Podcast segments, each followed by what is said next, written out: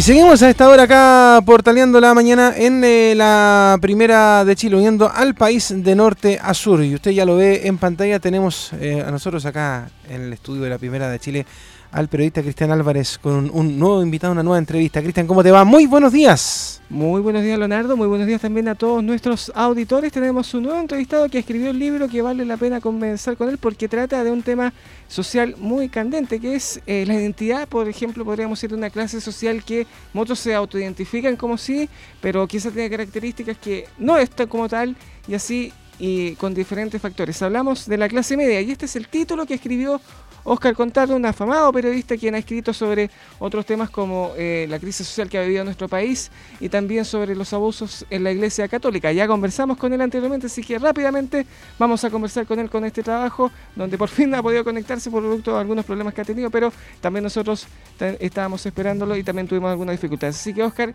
gracias por la paciencia, muy amable por conversar con nosotros, muy buenos días por conversar con Radio Portales.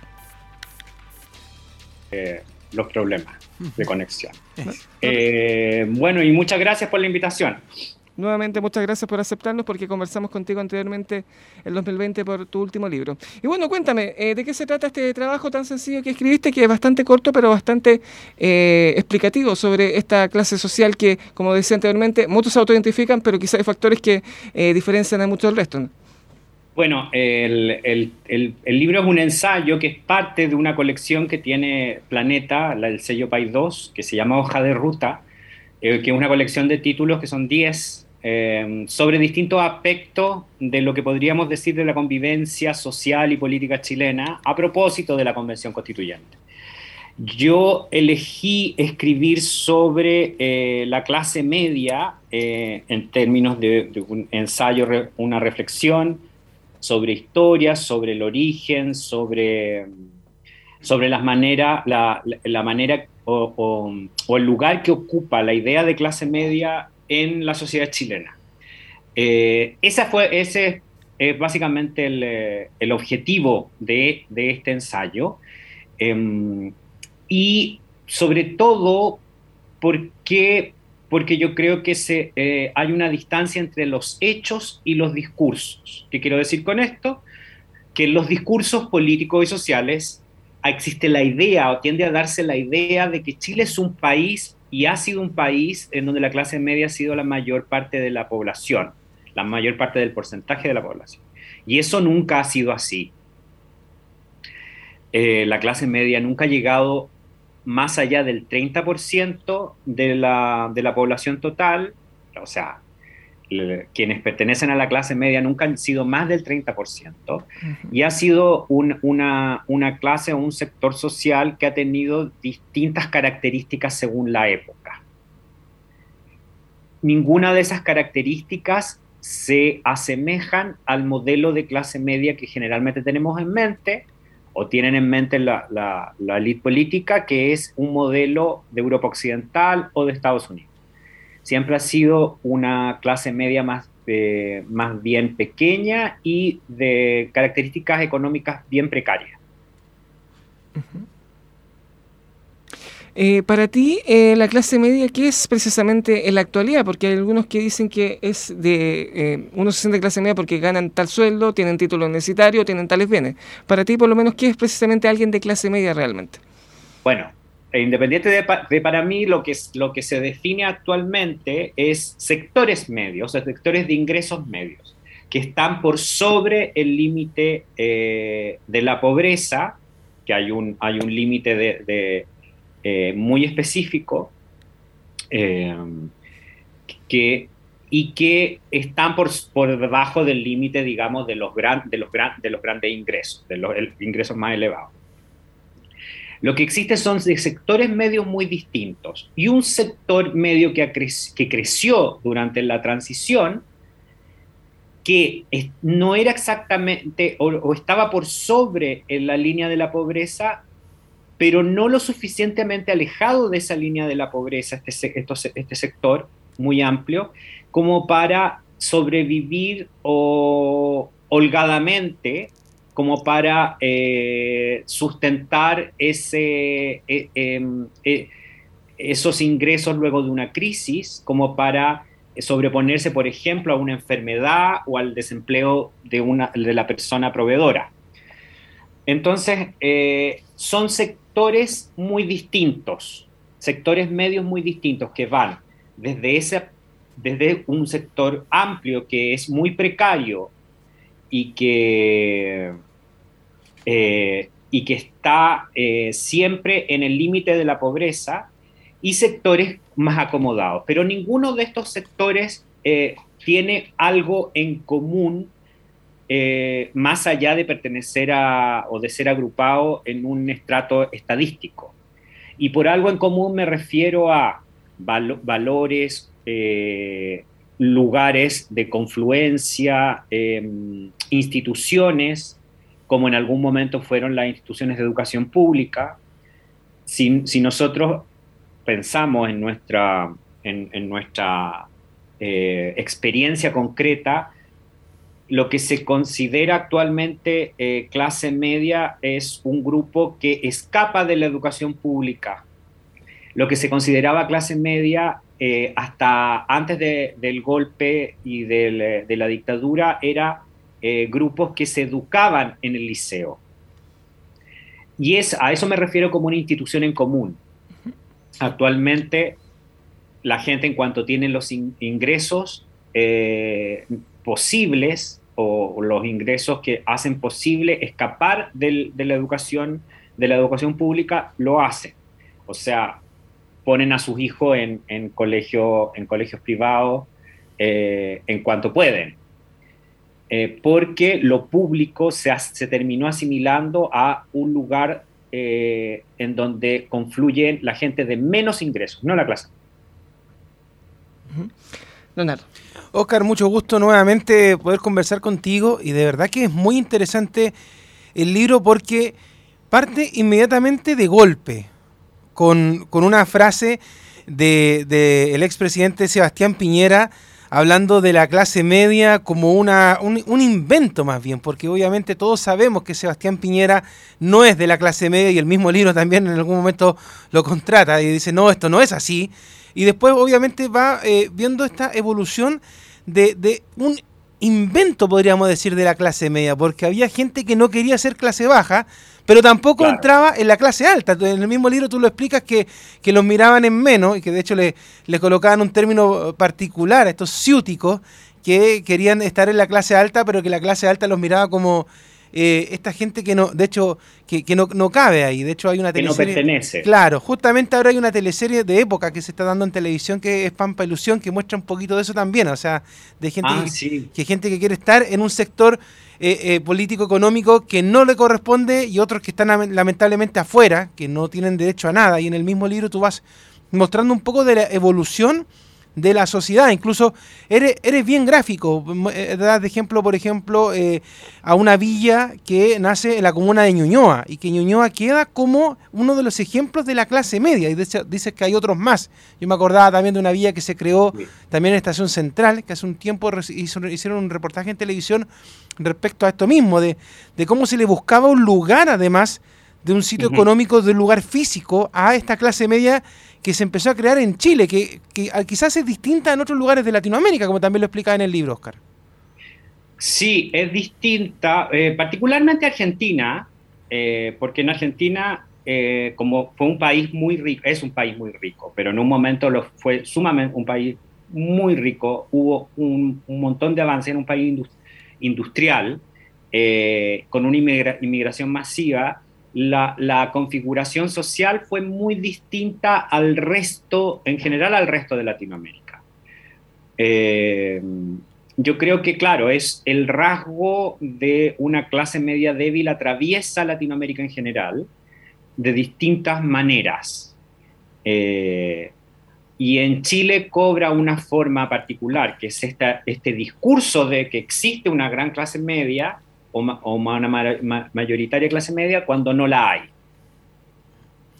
El, tema también que, deja planteado este en, el libro, Oscar, y, a mí me llama profundamente la atención viendo la realidad que tenemos hoy por hoy en el, en el país, que justamente esa, esa clase media es es muy volátil, es, muy inestable. O sea, yo creo que más que clase media, existe una clase baja que tiene un poquito más de poder nomás, porque la verdad es que no, uno dice, oye, eh, la clase media está totalmente endeudada. Y hay una frase que sale constantemente, y yo creo que también la has escuchado, Oscar, es que dicen, bueno, hay beneficios para la clase baja.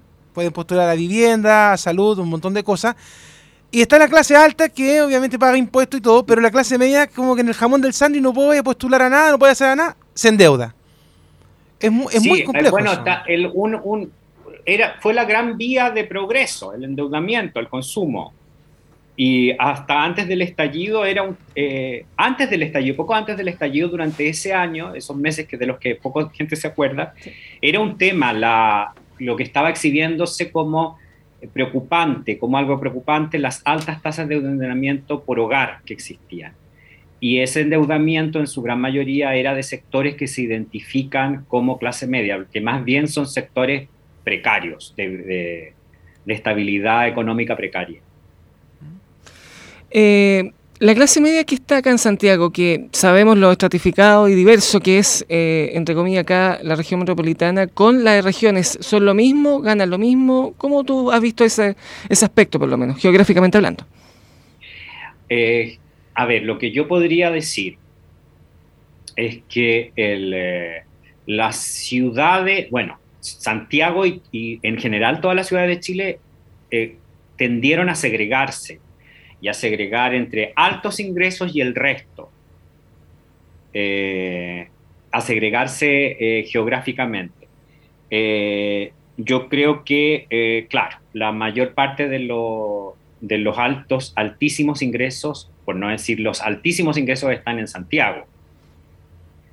en, en, términos ya de, de comunas, por eso yo aludía, aludo a Ñuñoa, porque Ñuñoa se, se, transformó como en un ícono de, un, de una cierta clase media surgida en los 60, pero si uno lo piensa en términos demográficos, que una comuna, una, sea identificada como ese ícono en, dentro de todas las comunas del país, es un síntoma de que es algo eh, inusual pertenecer y vivir, por ejemplo, en un barrio considerado de clase media.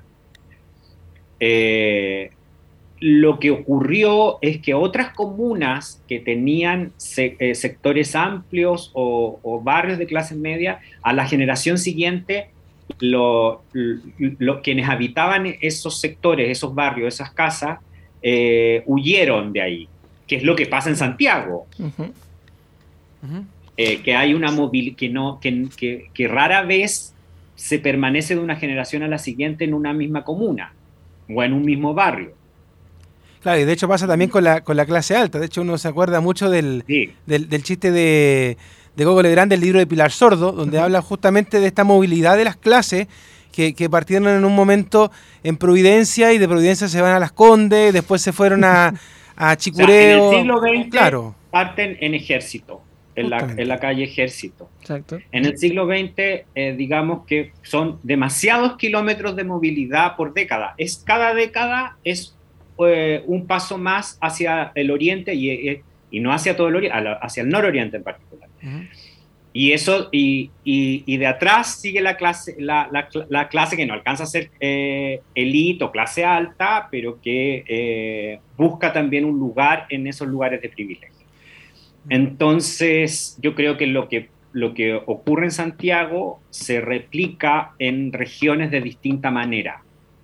Eh, eh, las parcelas de agravo, los barrios que son barrios eh, como con condominio, que están alejados del centro, el centro se, se desocupa, queda deshabitado, eh, y, los, y, los sectores populares están en el extremo opuesto de la ciudad. Eso yo creo que se puede eh, asimilar en, en, distintas ciudades del mismo modo.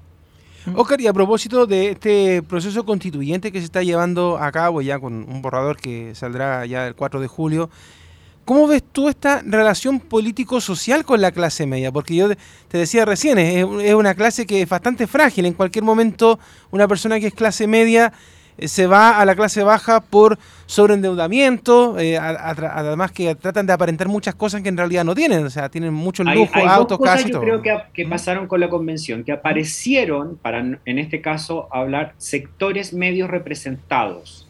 Todas estas organizaciones, estas creaciones nuevas, la lista del pueblo, por ejemplo, uno la podría interpretar en la clave de eh, representan a unos sectores medios que los partidos políticos dejaron de representar. Si uno piensa en los 60 y en los 70, el Partido Demócrata Cristiano, o antes, los 50, 50, 60, 70, el Partido Demócrata Cristiano y el Partido Radical eran partidos que se identificaban con esos con sectores eh, medios. Eh, el funcionario público, los, ciertos profesionales, etc. los partidos dejaron de representar a sectores inmensos, de hecho, están súper desprestigiados transversalmente.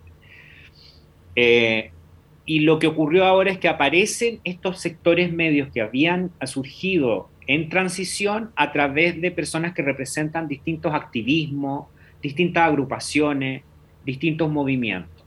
Y yo creo que eso primero apareció en la convención.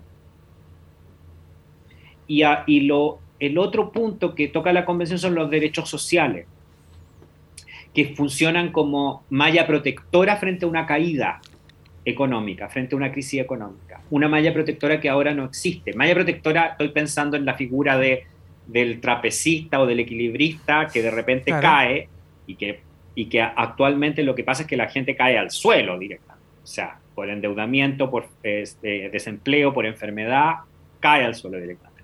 Los derechos sociales y, un nuevo trato en ese sentido impedirían que eh, los hogares, la familia, los individuos que alcancen cierto ingreso caigan directamente al suelo y tengan al menos, por ejemplo, una, una, sanidad pública eh, que los atienda o, una previsión social que signifique no quedar en la miseria en cuanto te jubilas.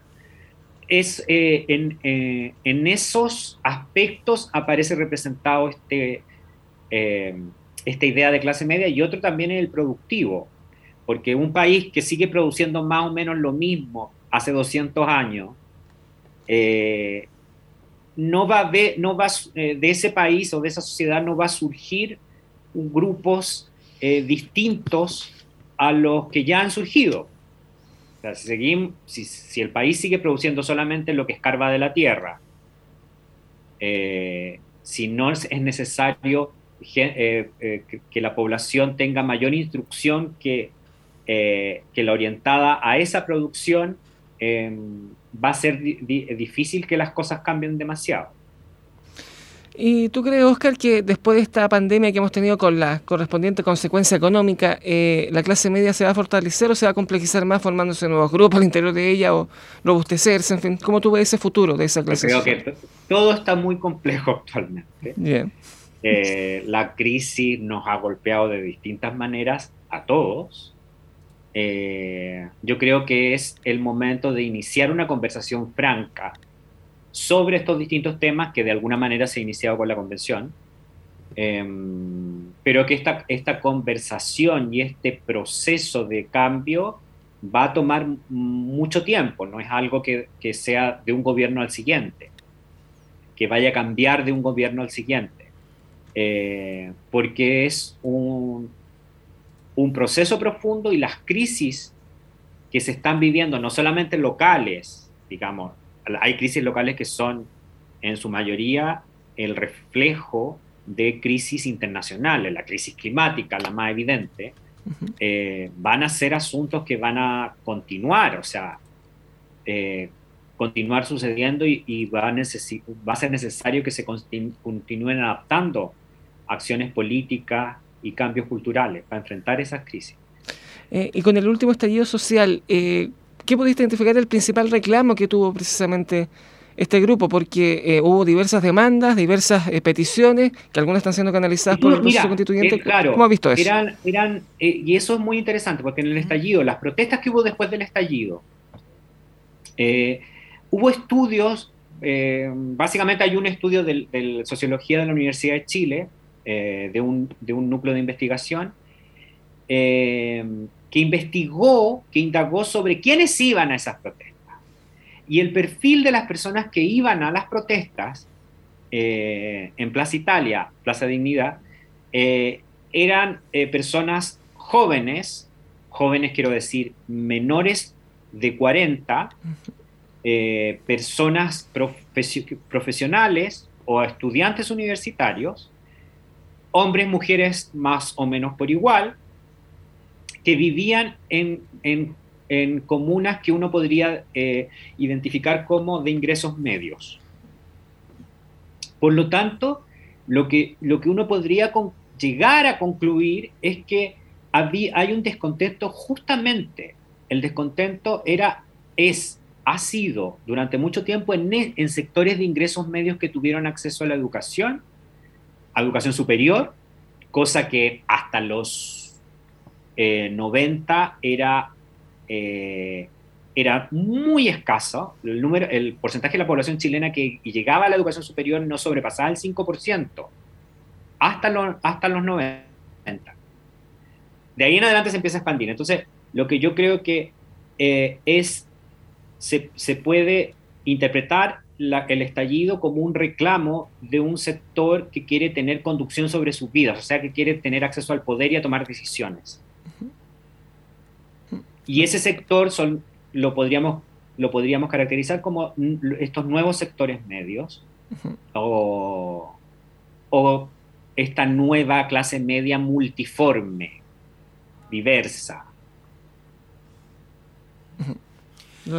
Mi última pregunta por mi parte, Oscar, es a propósito de, lo de todo lo que hemos hablado y todo lo que tú también has investigado.